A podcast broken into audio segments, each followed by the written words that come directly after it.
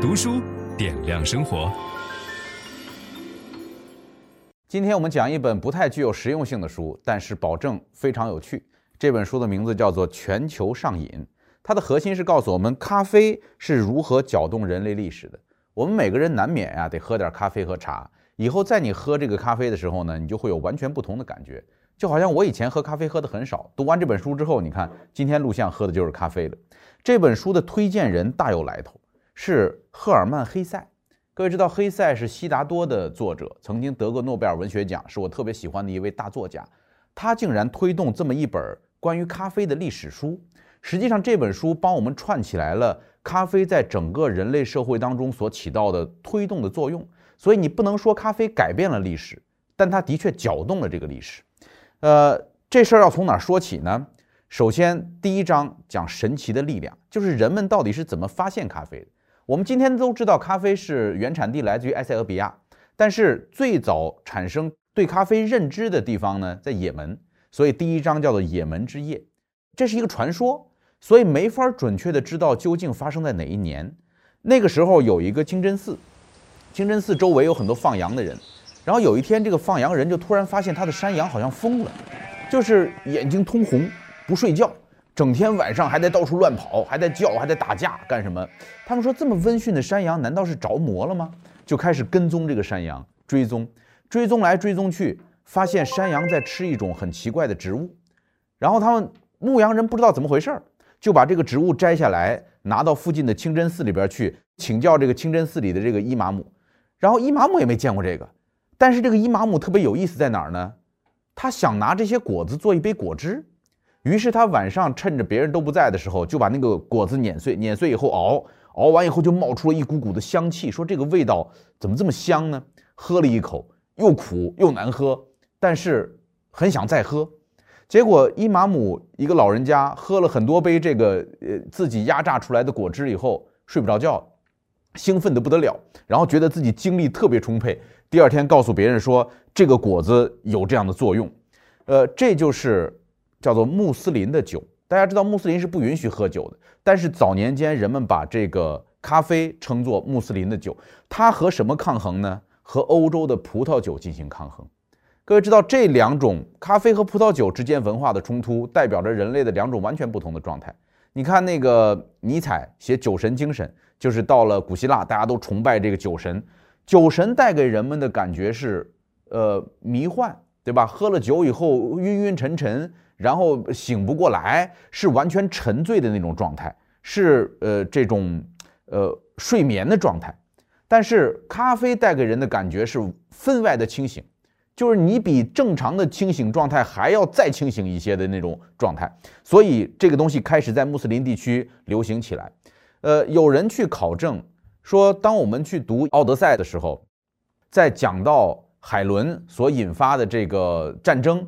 那时候有一句话叫做“海伦手中的神奇药水”，就是海伦手中有一些神奇药水，可以使得别人精力旺盛，然后不睡觉。后来有人们就猜测说，神话传说当中所说的海伦手中的神奇药水，可能就是我们今天所说的咖啡。这个咖啡因的分子式，今天跟大家披露一下哈，叫做叫 C 八 H 十 N 四 O 二。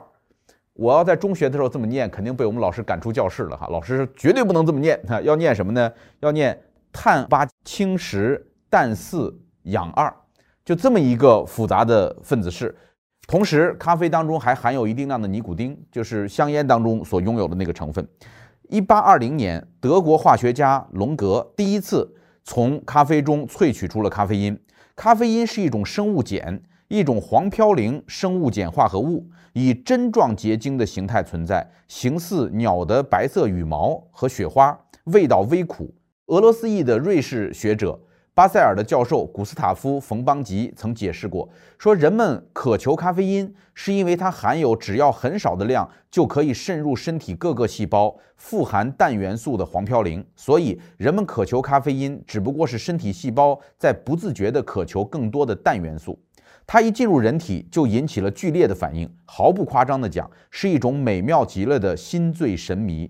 它能迅速舒张所有血管，让身体所有部位都畅通，中枢神经、脊髓、大脑通通被咖啡因占据，令人清醒万分。它渗入呼吸中枢、延髓，给全身带来气体交换的舒畅感。它像一个拥有强壮臂膀的英雄，减轻了心肌的负担。它让四肢的疲惫消失不见，让骨骼肌更有力。它加速了大肠的蠕动，减轻了肾脏的负担。一旦摄入咖啡因，人体的所有细胞都有焕然一新的感觉。这是当年的这个学者们对咖啡因的研究成果。然后，咖啡因是怎么出名的呢？这个是来自于，呃，发生在圣城麦加的一场争斗，就是一开始咖啡因咖啡这个东西呢，就是在麦加周围的这个穆斯林地区，大家自己熬一熬，喝一喝，呃，有一点小的穆斯林咖啡馆，大家聚在一起聊天。结果后来麦加换了一个这个总督，听到了很多风言风语，就是大家在说他的坏话，然后他就打听说这坏话从哪儿冒出来的呢？大家说是从那个喝咖啡那地儿冒出来的，就是一大堆人聚在一块儿熬着咖啡喝，话就多嘛，结果就说了总督很多坏话。这个总督就决定把咖啡禁掉。他禁掉咖啡的理由是说，这个东西是魔鬼的产物，对吧？它跟酒一样会让人犯罪。但是就站出了很多喝咖啡的这个穆斯林，尤其是很多很资深的这个长老级别的穆斯林说，这是碳，说咖啡是烧过以后的碳，它不是酒。你不能把它随便说成是酒，你不能曲解《古兰经》。后来两派就因为这件事产生了大肆的这个辩论，哇，那个辩论真的像诗一样的语言。我们引用这其中一段，最后一个九十岁的老人家在做这个结辩陈词的时候所说的话哈。一位九十岁的老翁说道：“看着你们，我想起了一种士兵们玩的游戏，一条绳索，二十个人将其往西拉，二十个人将其往东扯，这就拔河哈。”我还想起了曾走过许多地方的穆卡达西，他在生命的最后写道：“安拉好像喜悦于我的圣洁和不圣洁。我曾与泛神论神秘主义者共同畅饮，与僧人共同吃粥，与水手在船上共享生食。有时我就是虔诚本身，之后我又食用禁物，且是心甘情愿的明知故犯。我曾入过大牢，也曾受人敬仰。”有权有势的王公贵族曾对我垂耳倾听，之后我又受到杖责。大人，既然我们无法在议会中明确咖啡豆的属性，不如就让我们各走各路吧。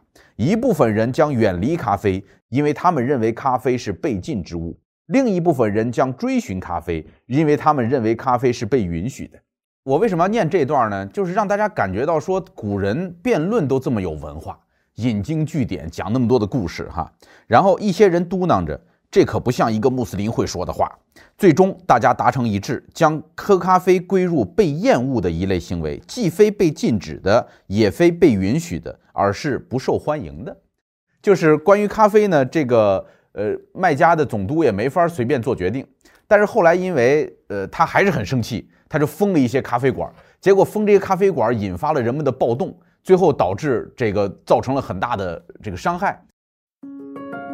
分享知识是一种美德，当我们每一个人都在不断地分享知识给这个社会的时候，我们这个社会将会变得越来越好。所以，如果您喜欢这本书的内容，把它分享到您的朋友圈当中，或者给到您指定的某一个人都可以。您关心谁，就把知识分享给他。谢谢。本音档是由樊登读书小草远志提供。解锁本书精华解读全集，请搜寻 triple w 打 d u s h u 点 com 打 t w。